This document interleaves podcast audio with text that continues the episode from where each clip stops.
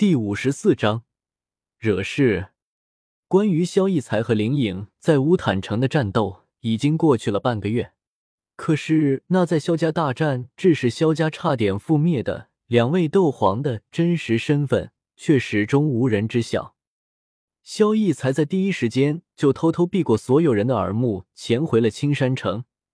叶时秋在聚灵塔旁给他另起了一座府邸，让他驻守聚灵塔。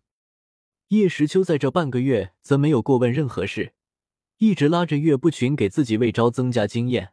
岳不群擅长剑法，而自己目前最厉害的招数，莫过于来自风云世界剑圣的圣灵剑法了。正好拿老岳这个君子剑做陪练。直到王毅前来禀告，举办拍卖会的日子要到了，叶时秋这才放过岳不群，也放过自己，决定好好休息一番，出席明日的盛事。天空蔚蓝，空气中的热气虽然越加强烈，让人不想出门，但萧炎和药老自走进华夏领地之后，沿途小镇的热闹却从未曾断过。青山城已经遥遥在望，那新建的巍峨的城墙透着一股雄浑的气息，令人不禁生出一股渺小之感。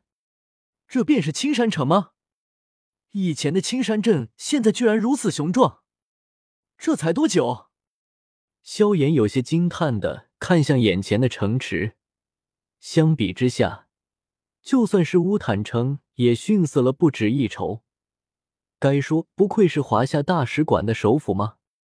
药尘淡淡的点了点头，他乃九品炼药师、九转斗尊巅峰强者，昔年见过的富饶之城不在少数。超过这青山城的当然更是数不胜数。虽然几个月前自己也和萧炎一起来过青山镇，对青山镇仅仅几个月就大变模样有些惊讶，不过终究是大人物，见过大场面，将一个小镇在几个月内建成一座巍峨巨城，对普通人来说不敢想象，但对那些大势力来说却是不值一提。此番愿意带着萧炎来这。与其说是来参加拍卖，倒不如说是想让萧炎见见世面吧。带着这样的心思，两人径直往城门的方向走去。城门前已经排了大量的行人，等待着入城。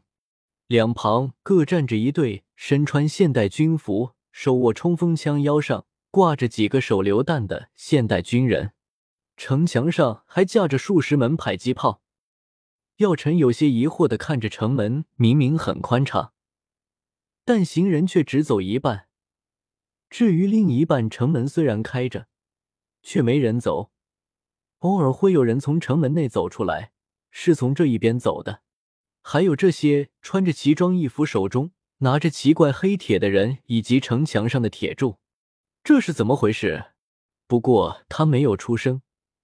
因为萧炎已经走到进城的队伍中排队去了，为什么没有走那空旷的半边呢？哼哼，作为穿越者的萧炎还会不知道华夏进出分边，以免拥堵的规矩吗？还有那些军人手中的家伙时，以及头上的大家伙，看过那么多警匪片的萧炎会不知道，都是能要人命的家伙。不过萧炎明白，有些人就有些不明就里了。在萧炎进城后不久，一行人见这边空旷，径直朝着这边走过来。站住！眼看便要进城，却被几名将士冲锋枪挡在外面。坐在马背上的柳玲皱了皱眉，扭头看了身旁的少女一眼，想想这一路走来让自己多次在少女面前丢脸的场景，不禁冷哼一声，随手从那戒中取出一个钱袋。扔向那名为首的打扮虽然奇怪，但看起来像是城门将领的人物。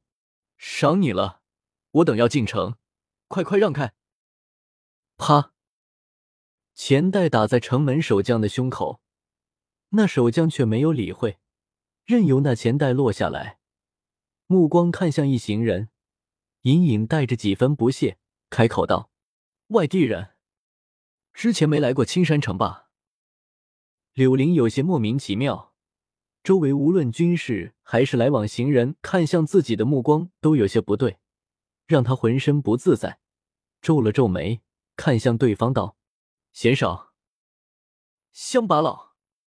那守将郁闷的吐了口气，弯腰从地上捡起了钱袋，然后丢还给柳玲，指了指队伍道：“排队去，这边是给出城的人准备的。还有，我们华夏军人不受贿。”柳玲回头看了一眼大排长龙的队伍，愕然的看向对方，瞪眼道：“排队？这边分明没有多少人，你可知道我们是谁？”是谁呀？顺着他的话，守将直接问道：“哼，张大，你的狗耳听清楚了，我乃六品炼药师丹王古河大人的弟子柳灵，这位是云岚宗宗主云韵大人的弟子纳兰嫣然小姐。”哦，原来是大人物的弟子呀！听到青年的话，守将发出惊讶的语气，不过看他的表情似乎有些假。好像是那又咋样的意思？你既然知道我们是谁，还不让开！青年被那守将的表情气到，直接开口喝道。纳兰嫣然则在一旁一言不发，仔细打量着这青山城门四周，尤其是军士们手中的冲锋枪和城墙上的迫击炮，他有预感，这些绝对不是普通的摆设。让开！哼想进城，给我一边排队去！守将直接说道，一点面子都没有给这所谓的丹王之徒。你，柳灵气的指着守将，一只手握住腰间的利剑，似乎想要将此人一剑斩杀。这是平阳侯立下的规矩。这青山城如今可是有着近百万户人口，往来商贩也是不计其数。尤其是这几天，未免造成拥堵，城门一分为二。出入分开，除紧急情况外，上至加马皇帝、云岚宗宗主，下至贩夫走卒，皆不得逾越。城门将领有些不耐烦的道：“你们这些家伙烦不烦啊？意思很简单，就是不管是谁进城，都给我走右边，出城左边，老老实实的照做不就好了？一个个的都是这样。”老问：“你？”柳林目瞪口呆。没想到青山的规矩如此猛，连皇帝和云岚宗宗主都包括进去了，就不怕得罪人吗？我乃丹王之徒，尔等竟敢慢待！你们这什么平阳侯，未免太狂妄了吧！柳玲脸色难看的喝道：“这下自己在少女面前算是丢人丢到家了。”柳玲，住口！听到青年的话，纳兰嫣然连忙策马而出。